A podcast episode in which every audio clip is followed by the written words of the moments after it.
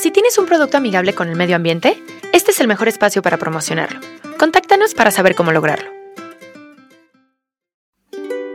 ¿Te ha pasado alguna vez que escuchas una noticia sobre el cambio climático y te sientes mal de no poder hacer nada? A mí también me ha pasado. Fue por eso que nació Biodegradable, un podcast para conocer lo que sí podemos hacer y lo que está en nuestras manos. Soy Rocío Gómez y aquí podrás conocer las historias que hay detrás de los proyectos y de las personas que decidieron actuar para transformar la realidad en la que vivimos y que nos inspiran a hacer lo mismo. Bienvenidos al programa.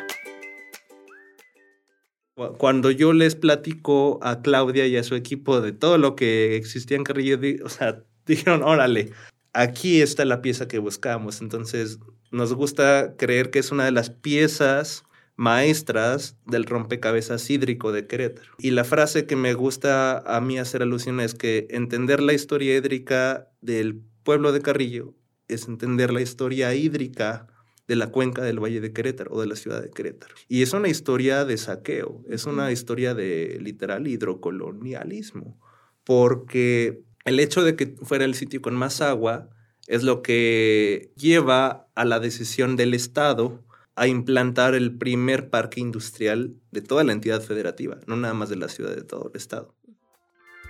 Si te cortan un día el agua, ¿qué pasaría? Estamos tan desconectados de nuestro entorno que se nos olvida la capacidad de recarga que tienen los sistemas que nos dan vida. En este episodio hablamos con Charlie Aguilar de Micelio Urbano sobre cómo el decrecimiento es uno de los caminos a transitar para tener un futuro próspero. Charlie es hombre de tierra y agua, soñador y conector de mundos, tecnólogo ambiental de formación, diseñador de procesos y espacios regenerativos de profesión y biólogo amateur de vocación. Actualmente se dedica a diseñar ecotecnologías hídricas con simbionte, gestar procesos de reestructuración socioambiental con casa de vinculación social, donde nace Micelio Urbano, con la misión de restaurar ecosistemas intraurbanos, planificación de procesos de recuperación forestal con Reforestemos Querétaro, la promoción de actividades ecoculturales con Zona Viva, investigación y documentación de conflictos hidrosociales históricos, colaborando con Bajo Tierra Museo del Agua e iniciando el camino de la permacultura con Ricardo Vélez y con la UTEC.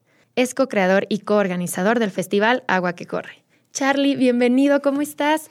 Hola, hola, hola Rocío, hola Eduardo, hola a todos, qué gusto estar por acá. Qué padre que justo nos tocó grabar hoy, 22 de marzo, del Día Mundial del Agua.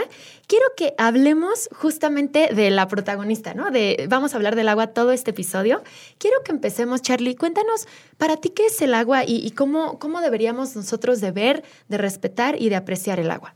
Me encanta. El agua es divina. Creo que es un día especial para platicar de ella. Qué privilegiado me, siento de estar hablando de tan, tan sagrado elemento el día de hoy. Y bueno, cabe decir que este año la ONU eh, le da una temática o un enfoque peculiar al Día Mundial del Agua, que es hacer visible lo invisible, que trata precisamente de la disponibilidad de agua en, en acuíferos, en mantos freáticos.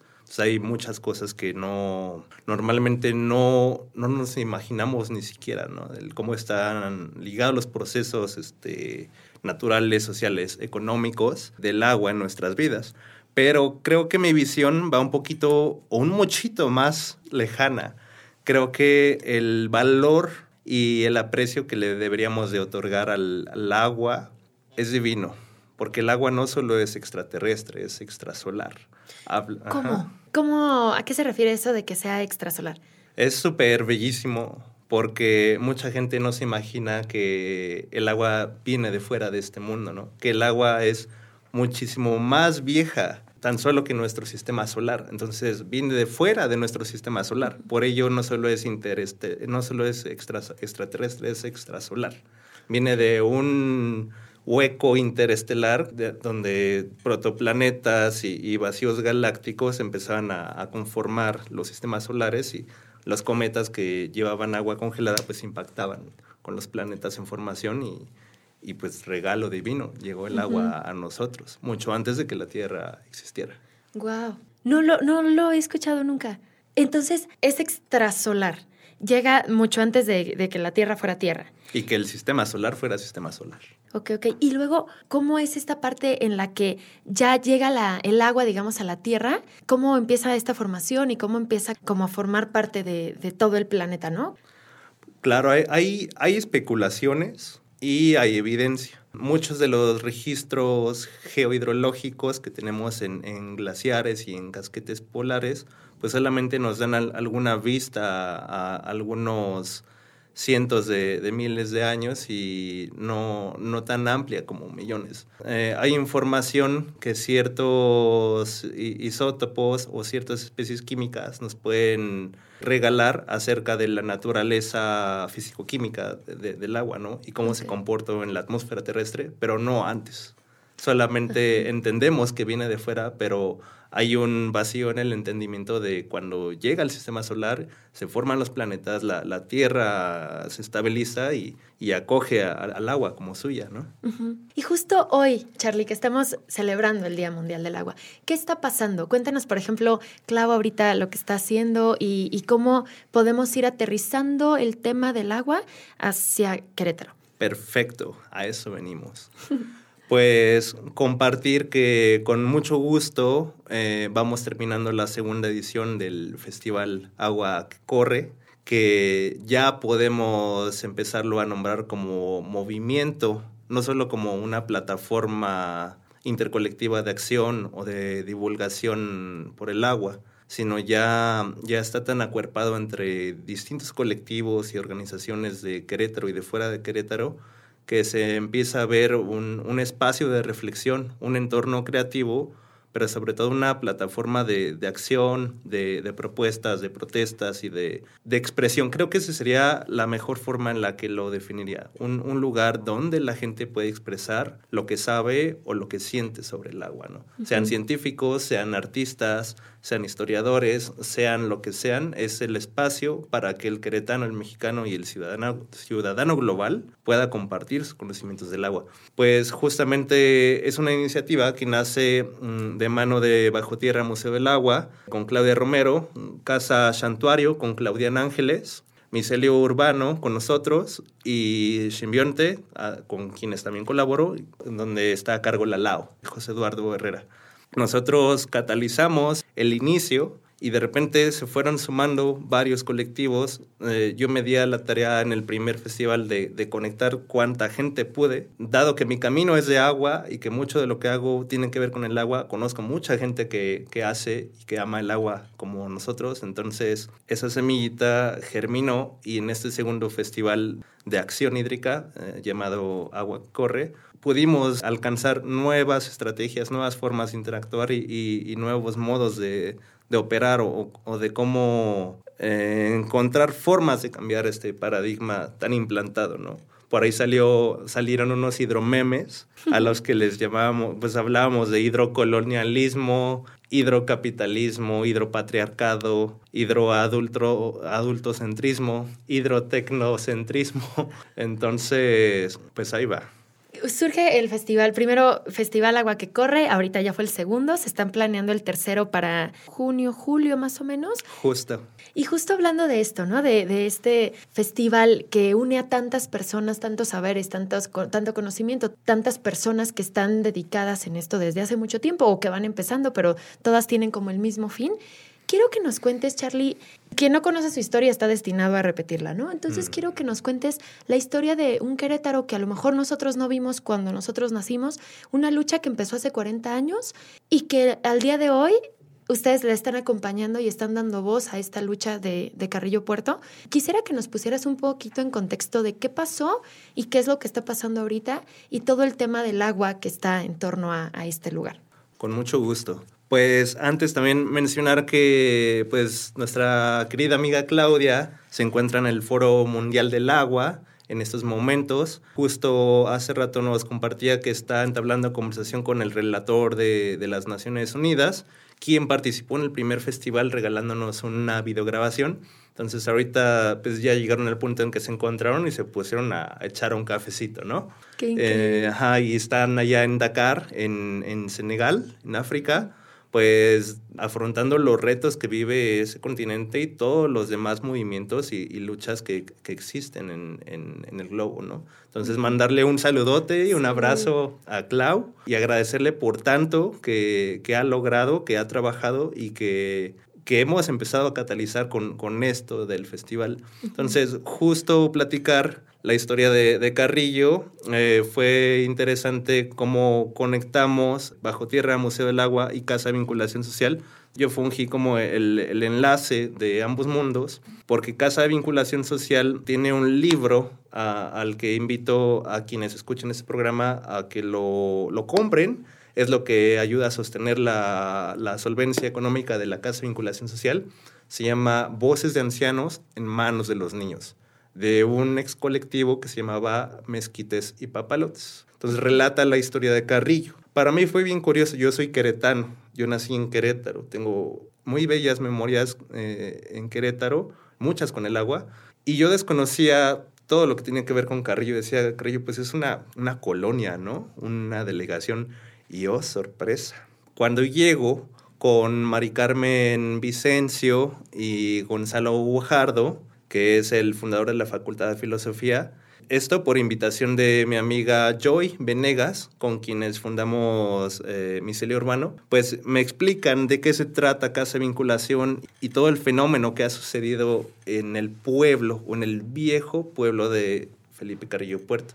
Entonces es interesantísimo cuando descubres que Carrillo Puerto alberga una historia de cerca de 400 años. Es un, pueblo que se desarrolló de forma análoga a Santiago de Querétaro. Eh, es una concentración otomí que los españoles se trajeron de, de Tolimán para trabajar las haciendas porque con la perspectiva de cuencas, pues Carrillo está en la zona, en la parte baja de la cuenca, entonces por ese hecho milenariamente los sedimentos de las puntas de los cerros escurren hacia allí y lo convierten en el lugar más fértil del, del territorio, de la cuenca del Valle de Querétaro. Y no solo eso, sino el sitio con más agua. Entonces, en este libro te cuentan cómo los pobladores, al menos hace 100 años, tenían sus terrenos con, con norias, con, con pozos. De hecho, Carrillo, el nombre de Carrillo hace alusión a, a, la manija de la manivela que se usa para sacar el agua del pozo. Entonces, hasta en el nombre del pueblo está encriptada la historia hídrica del sitio. Entonces, es muy interesante que al ser el sitio con, con, la tierra más fértil y con más abundante agua, pues fue ideal para establecer las haciendas.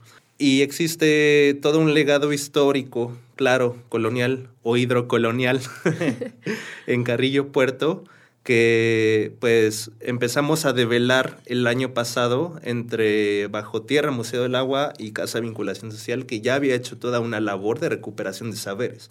Ese libro eh, se hizo con, con, reporteos y entrevistas de ancianos, de, de la gente de ahí del pueblo.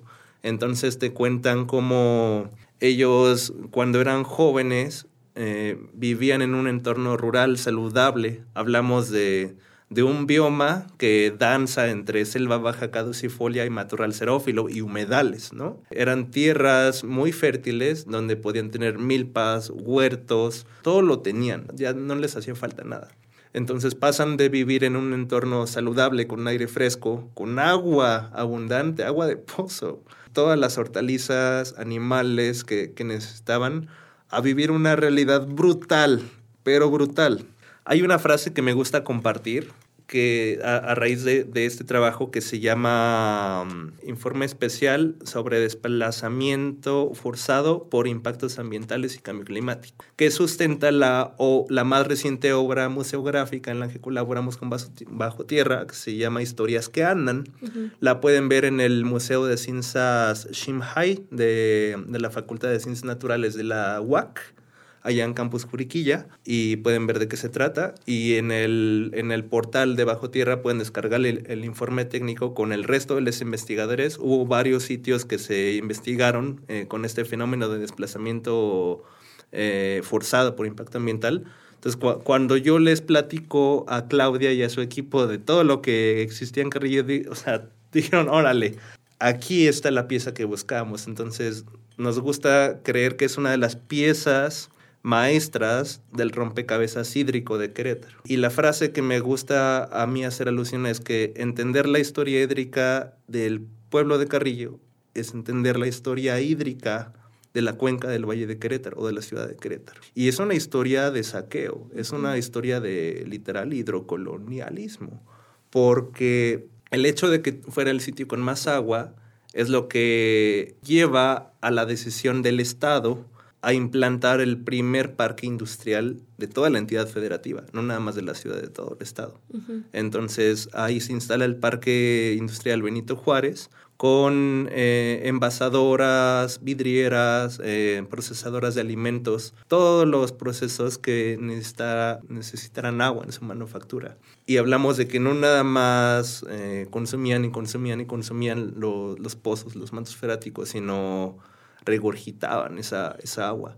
Y para volver al punto del que partimos en esta conversación de, de por qué estos 40 años y por qué este Festival Agua que Corre, nuevamente con esta perspectiva de cuencas, entendemos que ese poblado, al estar en una región donde el agua corre eh, todo el tiempo, pues es muy susceptible de inundación. Ahora imagínate, deforestan, degradan eh, el suelo, instalan parques industriales que extraen agua profunda y la escupen. Y hablamos de que en los años 50, 60, 70, pues no existía la propia tecnología de saneamiento hídrico. hablamos de plantas de tratamiento y otro tipo de tecnologías que nos permitirían hoy en día, pues, tratar esas aguas residuales, esas descargas. Entonces, en una temporada de lluvias, se inunda Carrillo y no solamente tienes que para esto, ojo, había un muy desordenado desarrollo urbano, porque les, a los ejidatarios, a los propietarios de las tierras, les prometían este falso progreso que nunca llegó. Y se medio urbanizó, o sea, fue a medias, entonces no había embanquetados completos, no había tuberías completas, no, no estaba bien desarrollada, no, esa transición de rural a urbano quedó trunca hasta hoy en día. entonces, pues hablamos de aguas negras, aguas industriales que se mezclaban en temporada de lluvias y la gente tenía que pasar por ahí, los niños tenían que cruzar esas aguas para ir a la escuela y los ancianos en las entrevistas nos cuentan cómo pues, los niños se enfermaban y era muy grave porque muchos de esos contaminantes ni siquiera estaban estudiados, ¿no? Y hasta hoy en día ya tenemos normas y listados, eh, tratados internacionales que nos hablan del daño de cierto tipo de contaminantes. Claro. Entonces, la, la, dignidad eh, siempre ha sido un problema para el pueblo de Carrillo, que ha sido visto como un pueblo, como la indiada, patarrajada de, de Querétaro. Entonces, pues el Festival Agua que corre Curiosamente, esta segunda edición en esta primavera coincide con el 40 aniversario del surgimiento de la lucha de, la, de los movimientos sociales del pueblo de Carrillo Puerto, que era lo que se llamaba la Comisión Coordinadora de Obras Públicas en aquel entonces, y luchaban principalmente por un drenaje profundo, un drenaje profundo que permitiera evitar ese tipo de inundaciones y de tragedias con, con, ese tipo de contaminación. Al día de hoy, Charlie, 40 años después de que inicie esta lucha, ¿siguen pidiendo lo mismo?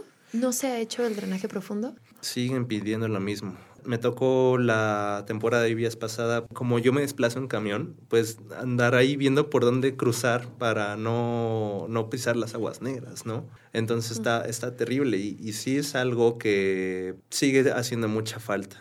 No solo eso, sino entender que esa es una de muchas necesidades que, que el pueblo de Carrillo tenía y que sigue teniendo, ¿no?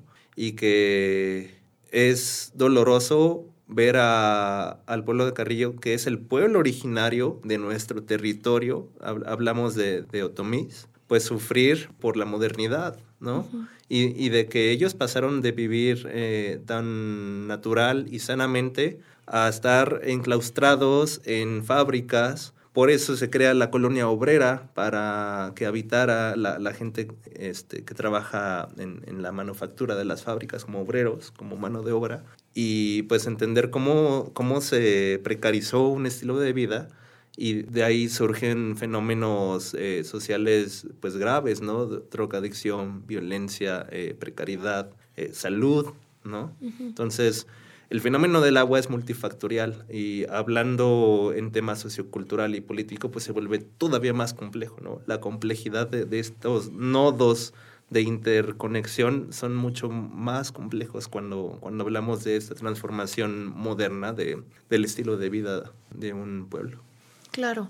Y ahorita que dices toda esta parte, ¿no? Que en esos años no se contaba con una planta de tratamiento y ahora, aunque se cuenta con la tecnología, muchos lugares tampoco cuentan con, con estos sistemas, ¿no? También quisiera que nos contaras, Charlie, esta parte de, la tecnología, ¿no? Tú a la hora que estás estudiando, me contabas hace rato que salen con un enfoque mucho a ver la tecnología como, como lo que se debe de implementar en cuestiones sustentables, ¿no? Entonces me decías que ahora te vas dando cuenta que, que pues hay muchísimas otras alternativas y muchas otras técnicas y también cómo se ve la sustentabilidad como este, esta palabra poderosa que va a salvar todo, ¿no? O sea, como si nos pudieras contar un poquito sobre esta parte de cómo vemos o tendemos a pensar en la sustentabilidad y cómo también eh, a los ingenieros ambientales o, en muchas otras carreras se enfocan en una cosa muy particular como que la tecnología va a resolver todo, cuando hay muchas otras prácticas que se vienen haciendo desde los mayas o desde los romanos o desde tiempos ancestrales y que ahora están volviendo, ¿no? Porque ahí estaban las soluciones, ¿no? Perfecto, creo que ese es el corazón del programa del día de hoy y el mensaje que quiero regalarles. Es curioso que uno cuando decide este camino de la sustentabilidad, tan famosa sustentabilidad, pues se va llenando de, ideas eh, prometedoras. Porque en la UTEC, como en muchas otras universidades, que fue donde yo, yo estudié, eh, de la UTEC hice una pasantía en la UNAM, eh, en geoquímica del agua y geoquímica ambiental, pues nos enseñan a, perseguir un, modelo de solución de alto refinamiento tecnológico. Siempre eh, estamos respondiendo a intereses de gran capital, de gran comercio, de gran industria, donde las soluciones son grandes, eh, costosas, poderosas, de inversiones tecnológicas y de vanguardia, ¿no? Entonces, digo, mi camino es de agua y de tecnología, pero también de de crecimiento. Entonces, o sea, te lo cuento porque yo desde la prepa trabajo biotecnologías de saneamiento del agua, ¿no? Y de ahí me brinco a, al TCU Química de la UTEC para buscar cómo refinar esos prototipos, ese desarrollo tecnológico en materia de tratamiento de aguas. Me tocó trabajar con, microalgas, con, enzimas fúngicas para hacer tratamientos avanzados de, agua. Y tuve la fortuna de poder manipular eh, dispositivos de instrumentación analítica para cuantificar eh, mis procesos y demostrar cómo estaban funcionando, ¿no? Calidad físico-química y microbiológica. Yo decía, wow, estoy haciendo algo muy padre, muy increíble. Algunos de esos proyectos me llevaron a, grandes lugares. Uno de esos proyectos este, me permitió llevar a 12 personas a, un encuentro, a un certamen científico a La Paz, eh, reconocimientos y, y era muy padre. Yo me sentía satisfecho. Pero después me di cuenta que ese no era el camino porque si lo ponemos en perspectiva, un ingeniero ambiental está formado para buscar cómo crear una planta tratadora de aguas o cómo encontrar metodologías efectivas o asequibles de transformar esa contaminación. Pero lo que hacen normalmente o lo que hacemos es mover esa contaminación de un lugar a otro y luego se confina y ahí nos vemos. Y muy parecido con, los residuos. Y yo también trabajé fuera del agua en, en materia de de residuos industriales, ¿no? Tonelaje diario en industria automotriz de capital alemán. Entonces se imaginarán cómo veía yo pasar los residuos y se decidía qué se hacían con ellos, pero muchos no tienen un ciclo de vida circular. Circular, exacto.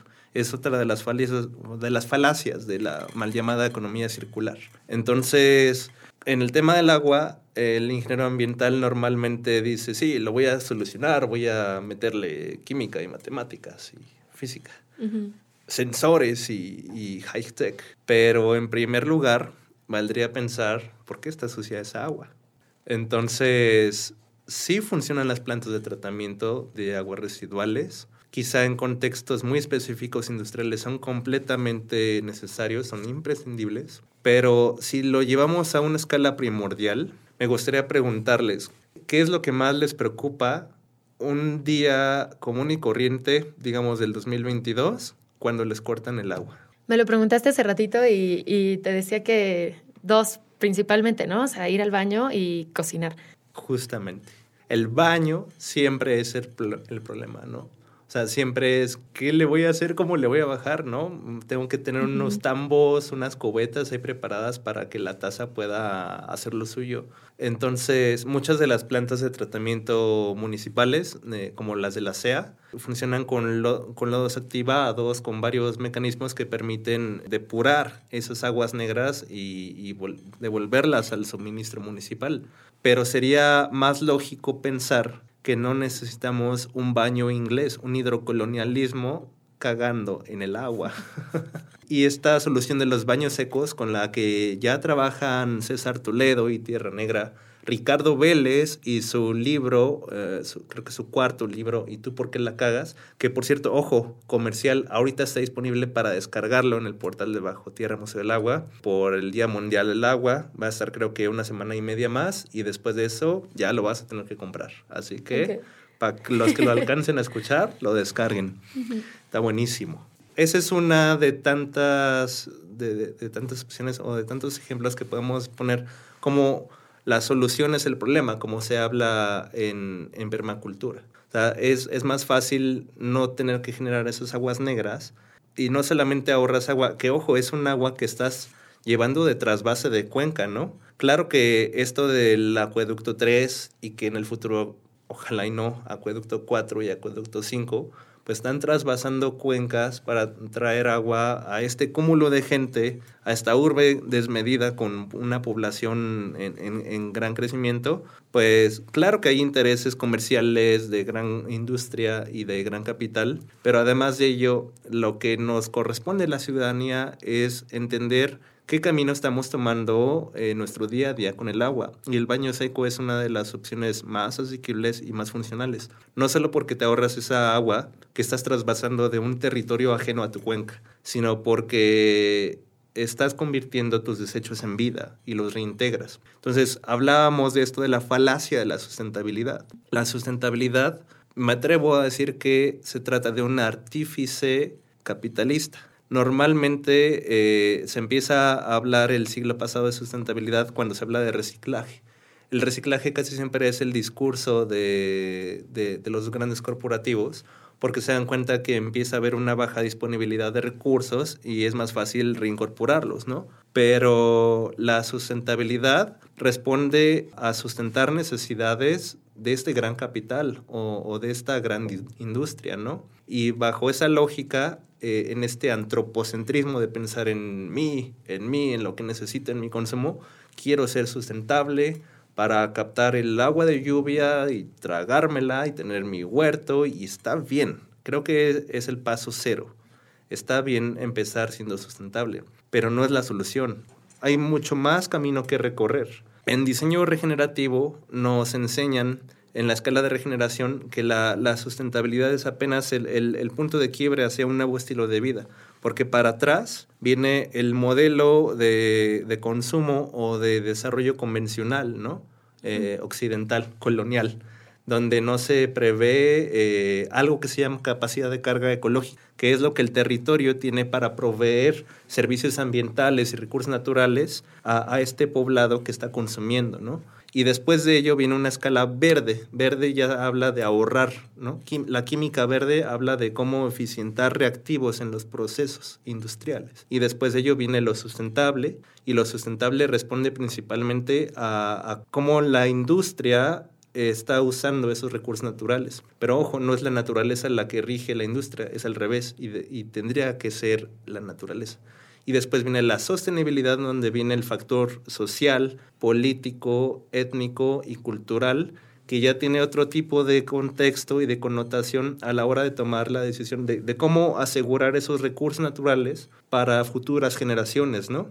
Y después de ese brinco de la sostenibilidad viene el marco restaurativo, que es ahora sí empezar a pensar afuera de ti, donde empiezas a integrar a la naturaleza. Y todo esto viene en función de tu bioma, si tú vives en un matorral xerófilo, semidesértico, donde naturalmente eh, hay baja disponibilidad de agua, entonces el tipo de productos tienen que estar pensados y diseñados en función de ello, ¿no? Y, el marco restaurativo habla de, cómo regresarle al territorio lo que originalmente había. para recargar el agua, por ejemplo. Entonces, el marco restaurativo habla de restaurar ecosistemas, restaurar cuencas, restaurar eh, acuíferos. Para mí lo más valioso sería restaurar ciclos biogeoquímicos. ¿no? El agua es uno de esos ciclos biogeoquímicos, carbón, nitrógeno, azufre, fósforo. Es entender cómo la naturaleza debería funcionar. Es increíble pensar que en otros planetas hay ciclos geoquímicos. Todavía no sabemos si biogeoquímicos, pero hay, hay, hay planetas donde hay montañas de, de metano y, y, ese metano se, digo, si de metano sólido, se escurre, se convierte en líquido y luego se evapora y hay ríos y nubes. Y así como metano hay de otro montón de composiciones y hay toda una dinámica geoquímica, ¿no? Ahora, en, en, nuestra biosfera, el regalo de la vida permite dinamizar aún más ese material químico, ¿no? las formas de vida permiten que, los ciclos sean mucho más complejos. Entonces, entender eso es clave para este marco restaurativo. Y después del restaurativo viene lo que es la regeneración. Eso podría ser una fantasía guajira, utópica, pero el marco eh, regenerativo es entender un coflorecimiento, un florecimiento mutuo entre la sociedad y la naturaleza entre las necesidades del mismo entorno, de estos ciclos bioquímicos y ecosistemas, y las necesidades económicas, políticas, sociales y culturales que existen, ¿no? Pero más bien estas necesidades ya están alineadas a lo que el territorio debería de ser. Ok, entonces, digamos que partimos de que la sustentabilidad es una fibra, no es un todo, ¿no? O sea, es como una parte, como digamos, habías dicho como el punto cero o el paso cero, y después viene el, todo el diseño restaurativo, y después el diseño regenerativo. Regenerativo. Ok. Y antesito eh, de la sustentabilidad a la sostenibilidad hay todo un mundo de diferencia que tiene que ver con luchas sociales. ¿Cuál es la diferencia? Porque a veces se confunde o a veces creemos que sostenible es lo mismo que sustentable. ¿Cuál sería la diferencia? Y fíjate, por esto es una falacia. En inglés no hay diferencia. En inglés es sustainability. Sí. Y en español la sustentabilidad responde a, una burbuja de entendimiento económico que, está controlando una burbuja de comportamiento natural o, ambiental, biológico, y debería ser al revés. Y la sostenibilidad normalmente lo pintan como tres burbujas interseccionadas, pero es una mentira. Realmente es una gran burbuja económica que está absorbiendo la burbuja social, y es esta la diferencia que no hay burbuja social en la sustentabilidad. Y luego esta burbuja eh, social está absorbiendo la burbuja natural y tendría que ser nuevamente al revés. La natural absorbiendo a la social y la social a la económica. Y ahora tenemos estos dichosos objetivos de desarrollo sostenible que, bueno, nuevamente no están mal, pero están alineados solamente a los primeros pasos de un mayor propósito de la humanidad. Y otra cosa, Charlie, para ir cerrando, cuéntanos los proyectos en los que ahorita estás trabajando, que son un montón. cuéntanos eh, Zona Viva, de Simbionte, de Micelio, cuéntanos todos y, también cómo podemos eh, ser parte o cómo puedes invitar a la gente a que se unan al siguiente festival o que se unan a, todo lo que haces. Perfecto, Rocío. Pues luego sí dicen que soy medio hiperactivo y que ando de, de ajonjolí de todos los moles y pues ni modo que no. Se viene la, la, mega reforestación con los compas de Reforestemos Querétaro, que Ricardo Vélez está coordinando. Pues escucharán prontito, igual junto con Bajo Tierra Museo del Agua, eh, las convocatorias para líderes eh, de brigada y toda la gente que se requiera sumar a, estas reforestaciones. Eso por parte de Reforestemos CRO. Con Micelio Urbano eh, acaba de suceder un, un, evento muy especial. Yo no pude estar, estaba fuera de la ciudad pero la, la, Feria de la Vinculación, que pretende vincular artistas y productores locales, pero sobre todo para llamar la atención de las cosas que suceden en, Carrillo. Micelio, que es parte de Casa de Vinculación Social, está tejiendo algo que se llama Vida y Naturaleza para Urbanitas.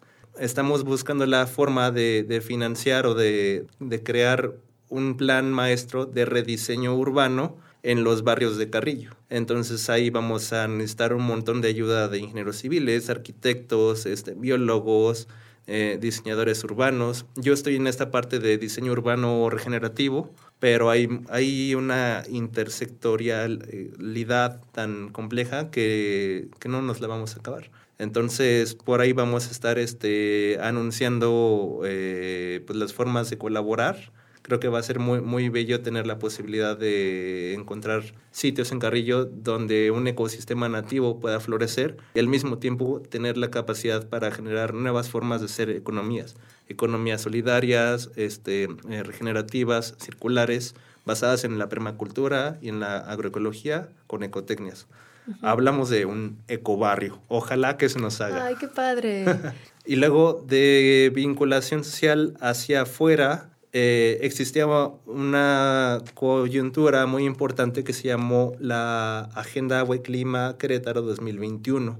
Esa está transmutando, por una parte, en, en el tema de agua, en Festival Agua que Corre. Y por el tema climático, recibimos eh, una invitación para integrarnos a algo que se llama la Red Nacional de Educación Alternativa, donde logramos eh, proponer que el tema del encuentro del siguiente año se trate de cómo educar en la crisis climática. Entonces hay mucho ecopedagogías, mucho entender nuevas formas de educar y sobre todo nuevas formas de sensibilizar en materia de, impacto ambiental a la ciudadanía, no solamente a los niños, sino cómo reeducamos a los adultos, a los tomadores de decisiones, a los corporativos y políticos. Ese va a ser el desafío, pero por ahí va caminando ese proyecto que es, digamos, lo que sigue después de, de la Agenda Agua y Clima 2021 y a, a, los colectivos y actores que les resuenen estas palabras, pues bienvenidos. Ahí está esa plataforma y queremos integrarnos. De hecho, mucho de la filosofía del micelio es cómo vincularnos, ¿no? Cómo conectarnos. Y eso es a mí, a lo que a mí me encanta. Yo, yo nací para mover y conectar y juntar. Y mis, mis cuates siempre me dicen, ah, pues este lo conocí por ti y tal, tal, tal. Y, y a mí me encanta, yo estoy fascinado. Y lo mismo sucede con Agua que Corre. Quien tenga mensajes valiosos para compartir, quien, quien quiera eh, sumarse a, a este movimiento, a esta plataforma, pues bienvenidísimo. Necesitamos creatividad, necesitamos impulso y para junio se viene esta tercera edición donde la temática tendrá que ver más con los ecosistemas nativos, más con el territorio y la cuenca como sistemas de vida. Y por parte de Zona Viva vamos a empezar eh, actividades ecoculturales como un cinema ambiental, círculo de reflexión. Vamos a proyectar eh, películas y cortometrajes cortos y largometrajes ambientales para después digerirlos, reflexionarlos y ver si prototipamos un, una red de, de cine crítico no solo ambiental, sino de otro tipo de temas. Y a raíz de eso, con toda esta maraña de colectivos, queremos detonar como núcleos pedagógicos en diferentes partes de la ciudad, donde las problemáticas locales de sus barrios, de sus vecindarios o comunes de Querétaro, pues se puedan eh, discutir, abordar y luego llevar a, otro tipo de medidas, ¿no? Perfecto, sí, estás en todo, ¿eh? Muy bien. Otra cosa que, que, quisieras mencionarnos antes de pasar a la parte de preguntas, algo que nos faltó, algo que digas, ah, es importante mencionar esto. Pues hacer mención de muchos de los colectivos con los que hemos estado logrando muchas de estas cosas, eh, principalmente el Festival Agua que Corre, gracias a Bajo Tierra, Museo del Agua, Casa Vinculación Social, Centro Regional de Capacitación en Cuencas, Casa Santuario, Foro Universitario de Sustentabilidad y, Agua, el Parlamento Juvenil por el Agua, Nodo, eh, Querétaro Salvaje, Muta, México, qué lindo y qué limpio, Zona Viva, Casa Verde, La Otra Bandita, Labur, Reforestemos Crocas, Auxlaum, Ambientalistas del Centro, Coloca Tierra, Huertos Lavanda, Deep Blue, Espinarte, Causa Ambiental, Casa Nopal, Motus, Nosotros, El Invernaderito UTEC, Miscelánea Monarca, Tierra Viva, la UAC, la Universidad Politécnica de Santa Rosa Jauregui, Chata Sustentable, Tlalpilzin, Kisi Libertad, Fridays for Future Querétaro, Wikimedia, Data Crítica, Agua para Todos, eh, la Hermandad de la Cuenca y Caminos de Agua y muchos otros actores que se están sumando, actuemos por el agua. Así es. Oye, Charlie, rápido, antes de pasar a la parte de preguntas, en el Hidrofest que hicieron el año pasado allá en Maco Café, que fue donde te conocí, pusieron varios documentales, ¿no? Pusieron el de H2O de, Isla Urbana y, pusieron unos otros, todos muy buenos. Y había uno en particular, hubo una frase en particular que se me quedó súper marcada y, y nada más para cerrar con esto, eh, lo que nos contabas de Felipe, de Carrillo Puerto, ¿no? Que es súper triste. Yo igual soy de aquí y no tenía la verdad la menor idea de, de que eso estaba pasando, que está pasando. Y justo decía un señor, no, me acuerdo, creo que era de Hidalgo, que estaban hablando de esto, ¿no? De, de, la falta de agua o que el agua que les llegaba estaba contaminada. Muchas tenían materia fecal, o sea, toda esta problemática en torno a. Y pasaban los videos, ¿no? De cómo les llegaba el agua que, que si les va a llegar así, pues, que no les llegue, ¿no? O sea, bien, bien triste, ¿no? Situaciones bien tristes. Y decía este señor que si les quitan el agua, les quitan los sueños. Y hablaba de todo, ¿no? O sea, todo lo que pasaba al momento de no tener agua, ¿no? Nosotros, tú me preguntaste, ¿no? ¿Qué pasaría? Y yo pensé, pues, no puedo ir al baño, no puedo bañarme o no puedo lavarme los trastes, ¿no? Pero hay gente que se muere, ¿no? O sea, nosotros lo vemos como, ¿qué pasaría un día sin agua? Porque de repente habrá algún corte de una hora, de dos horas, tres horas, pero hay gente que esos cortes son su vida entera. Ellos no tienen agua nunca, ¿no? Entonces, a la hora de que él decía que esto, ¿no? De sin agua no tengo sueños, a las personas de, Carrillo les quitaron eso, ¿no? Les quitaron los sueños y les quitaron una vida que ellos tenían antes, ¿no? Prometiéndoles una, un falso desarrollo y una falsa felicidad. Pero bueno, ahora sí, pasando a las preguntas, ¿cuál es tu lugar favorito? Facilísimo, Peña Colorada. Eh, hicieron un, un, viaje a Peña bueno, una visita a Peña Colorada hace creo que dos sábados. Igual cuando alguien se quiere unir o, quiere participar, ¿cómo le hace? ¿Te escribe a ti, a Micelio? ¿Cómo? Eso es con los amigos de Querétaro Salvaje. Igual yo ando bien pegado con ellos porque yo vivo por ahí. Toda mi vida he vivido cerca de ese territorio. Eh, yo lo tengo tengo muy, muy bonitas memorias con ese territorio, pero realmente quienes coordinan esas caminatas son Braulio y Jacqueline de Querétaro Salvaje. A ellos les pueden escribir. Eh, cada festival hacemos un recorrido, pero independientemente de los festivales, ellos se la pasan haciendo labor de monitoreo, reconocimiento y protección del, del espacio. Perfecto. ¿Cuál crees que sea una experiencia que todos deberíamos vivir? Esa es muy interesante. Vamos a ponernos un poquito alquimistas. Eh, hay algo que se llama Wim Hof Method Breathing, el, el método de respiración Wim Hof. Ese me lo compartió mi querido amigo Víctor Hugo Barroso y, es algo que todos deberíamos intentar. De hecho, en, en contexto pandémico es una de las soluciones más efectivas para fortalecer el sistema inmune porque estimulas la producción de células T. Es un ejercicio respiratorio que puedes encontrar así, W-I-M-H-O-F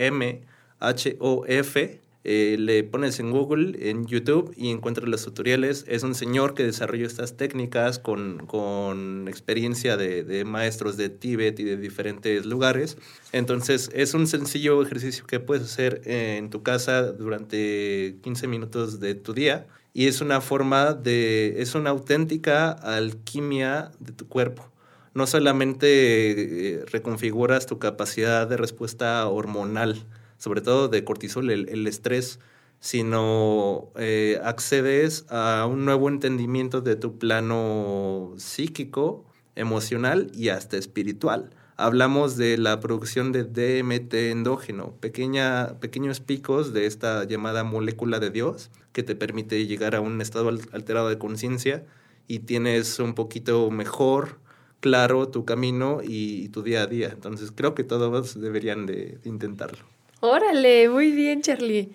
¿Nos recuerdas cómo se llama la técnica? Wim Hof. Wim Hof. Wim Hof. Perfecto. Por ahí también hablé de esto en un programa de radio y si alguien llega a contactarnos, por ahí se los puedo compartir.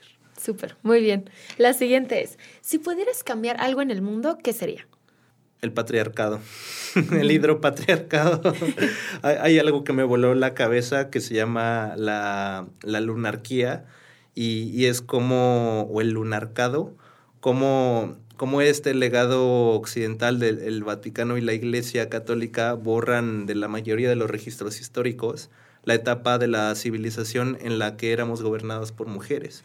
Y sucedía que el, ecofeminismo eh, no es más que una expresión de, de la raíz primordial de, de cómo naturalmente eh, se tomaban las decisiones en los pueblos, ya que la mujer tiene una sincronicidad natural más afín a los ciclos del mundo que el hombre, y al tributar sangre una vez al mes, fue cuando el hombre dijo, ah, pues yo también voy a tributar sangre y se empieza a cortar.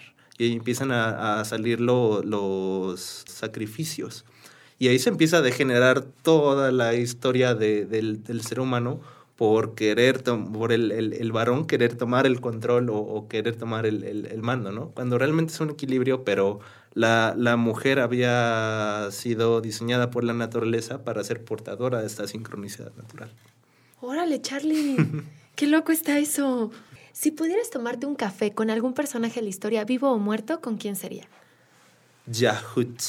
Para los egipcios es Thoth, que ojo, no es Egipto no es Egipto, está mal llamado, es la antigua civilización Gem. Y para los griegos es Hermes Trimegisto, que es uno de, los principales eh, fundadores de, las antiguas artes místicas y, esotéricas. Y no solo ellos, sino que se le atribuía por haber sido el maestro arquitecto de las grandes pirámides. Entonces creo que hay muchos secretos detrás de, él y las tablillas esmeraldas que, escribió para entender la verdadera naturaleza y lugar del, hombre en el cosmos. ¡Guau! ¡Qué buena respuesta! es la siguiente. ¿Qué le recomendarías a alguien que, quiere, que va empezando un proyecto, un emprendimiento, su escuela, y que a ti te hubiera gustado saber cuando empezabas? Que no están solos Creo que cuando empiezas un camino, normalmente crees que vas a tener que romper piedra y, normalmente así es. Pero en el camino te vas encontrando de gente hermosa, preciosa, que alimenta tus sueños y que te da un montón de energía. Y creo que es bonito que sepan que aunque inicien su camino solos, no lo van a terminar solos y lo tengan bien presente. Ay, qué bonita respuesta. Si alguien te financiara un proyecto, ¿qué harías? El rediseño de los pueblos amenazados por los impactos ambientales en Querétaro, sobre todo lugares como Carrillo Puerto. Uh, lugares donde en la cuenca no debería de haber asentamientos humanos y creo que me encantaría colaborar en una, en una opción donde poder rediseñar, reubicar la, la urbe de, de forma natural y, y sana y redignificar la vida de la gente. ¿Algún ecotip? Bueno, algo que nos recomiendes para empezar a hacer un cambio en temas medioambientales, que podamos empezar desde nuestra casa, desde nuestro trabajo, en el día a día. Algo que, yo llevo practicando un tiempo es eh, darle un nuevo valor a la carne, porque la carne es lo que nos tiene sumidos en una venidera crisis eh, civilizatoria y ambiental. Entonces, no solamente contribuye a la mayor cantidad de emisiones carbónicas del planeta, sino deforestación, desabastecimiento de agua. Entonces, la carne representa mucho y es deliciosa. Creo que nadie quiere dejar de comer tacos. Entonces, eh, algo, algo que me encanta hacer es, eh, si disminuimos nuestro consumo de carne, no la dejamos de comer, pero en ese disminuirla, la apreciamos más, ¿no? Entonces tiene un nuevo valor y la resignificamos. Digo, y eso además de que está llena de antibióticos y, y, este, hormonas y de pesticidas, pero eso es otra cosa, ¿no? los modelos de producción de, de, carne y los rastros, de muy rara forma regenerativa, sino más bien el hecho desde tu consumo, ¿qué tanta carne estás comiendo al día? Modérala, a la semana, perdón. Sí. Si fueras, bueno, este es, si fueras presidente por un día, ¿qué harías? Pero más bien, si tú tuvieras eh, un cargo o tú pudieras modificar una ley o cambiar una ley, una normativa, un reglamento o algo, ¿qué harías? Hay algo que me dejó perplejo cuando tuve oportunidad de estudiar unos módulos de un diplomado de Derecho Ambiental. Eh, y es que en las leyes ambientales de, de, nuestro país existe un hueco abismal en la comprensión de los ecosistemas. Es decir, tenemos instrumentos normativos como la, la norma 059 que establece los criterios de, si una especie está amenazada o tiene una categoría de riesgo. Y ok, proteges a la especie, proteges al, al, al, al árbol, al animal, pero como las leyes no están diseñadas con esta visión holística, no estás protegiendo el ecosistema. A lo mejor hay un microbio, un hongo, un líquen que es clave para la supervivencia de esa especie que estás protegiendo y no la estás tomando en cuenta. Entonces creo que sería entender cómo la CONAFOR, la CONAVIO, la Semarnat, la Profepa eh, eh, y las instancias locales pueden comprender sus nichos ecosistémicos como fuentes de vida y de servicios ambientales, pues para no, no llegar a un colapso. Entonces, verlo unificado como un todo y no como individuos o especies aisladas. Claro. ¿Alguna película, documental, serie o libro que nos recomiendas? Ese me encanta. Hay un libro que se llama La física del futuro, del doctor Michio Kaku. Es una de las más grandes mentes eh, de la física moderna y, ese libro es de todo menos de física, entonces es muy digerible y está muy interesante porque él entrevista a los científicos eh, con los avances más actuales para entender cómo se va a comportar el, el siglo XXII ¿no? y qué proyecciones hay en adelante. Entonces está súper interesante cómo te va planteando con esto de eh, la inteligencia artificial, la biología sintética y, un montón de cosas emergentes con esto de la cuarta revolución industrial, como, como la mente humana se combina con máquinas y un montón de cosas bien raras, y pues tratar de ver cuál es el camino, ¿no? Entonces, ese antes lo veía como una versión así súper futurista, pero ahora lo veo muy distópico y digo, no, creo que ese no es el camino, y está bueno leer leerlo para entender hacia dónde está avanzando la ciencia y la tecnología y en ese camino, dónde deberíamos de marcar la línea y decir, no, espérate, las cosas son más sencillas. Y por último, Charlie, consejo, frase, anécdota que alguna vez te pasó o algún consejo que te dieron y que cambió tu forma de ver la vida. Mira, este me acaba de pasar antier con un hermano maestro, Gerardo Soria, temascalero, que nos compartía si, si tú tienes una taza de café y se te cae, ¿por qué se te cae? ¿no? Entonces tú empiezas a decir, por eso, por eso, por eso. Y él empieza a analizar la, la, el cómo, cómo le respondes. Pero era más sencilla la, la forma de plantearlo. Es, se te cayó el café en primera instancia porque tenías café. Entonces, a veces las cosas queremos darle un montón de vueltas y significados cuando realmente, pues simplemente muchas cosas son porque son y pues tú decides cómo darles una importancia, un significado, ¿no? Y eso lo acabo de aprender antier. Muy bien. Yo nada más para terminar te quiero decir, eh, no es una frase, es más bien una, en una plática que dio Enrique Lobnitz en, en un curso de, cambio climático y así, él hablaba justamente del tema del agua, muy enfocado al tema de la captación de lluvia. Y habló de esto y me encantó justo lo que decía de cómo nosotros podemos incidir como ciudadanos en, en la toma de decisiones y en las políticas públicas y todo. Y quisiera cerrar con, esta, con este pedacito de, de plática de Enrique Lobnitz. Él es el fundador de Isla Urbana y es, digamos, el pionero o la persona que, que ha impulsado todos los sistemas de captación de lluvia en México y ya en, en muchas otras partes de, del mundo. Dice así Enrique. El proceso empieza con una conciencia propia. El primer paso es abrir los ojos y mirar a nuestro alrededor. Ese es el primer paso, pero es insuficiente. Se tiene que empezar a ser presente en la sociedad para que tome un lugar en la agenda pública y luego en la agenda política. Hay que insistir hasta que estos temas empiecen a figurar y se vuelvan políticas públicas. Eventualmente, estos temas se volverán imposibles de ignorar.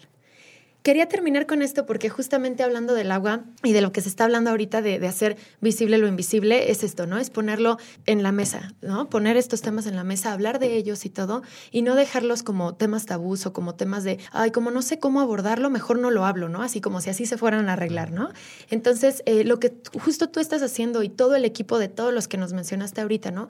Tanto Clau como Bajo Tierra, como todos los colectivos y todas estas personas que se están uniendo a, es por esto, para visibilizarlo, para visibilizarlo ahora que se puede, ahora que se pueden arreglar las cosas y no esperarnos a que sea demasiado tarde, ¿no? Muchas gracias, Charlie, por estar el día de hoy aquí, justo en un día tan, tan bonito y tan especial como es hoy, 22 de marzo. Te agradezco muchísimo y, espero que podamos seguirnos viendo en todo lo que, lo que estás haciendo. Por seguro que sí, Rocío. Muchas gracias a ti. Y terminamos el último episodio del homenaje al agua el próximo miércoles. Muchas gracias. Actúa por el agua.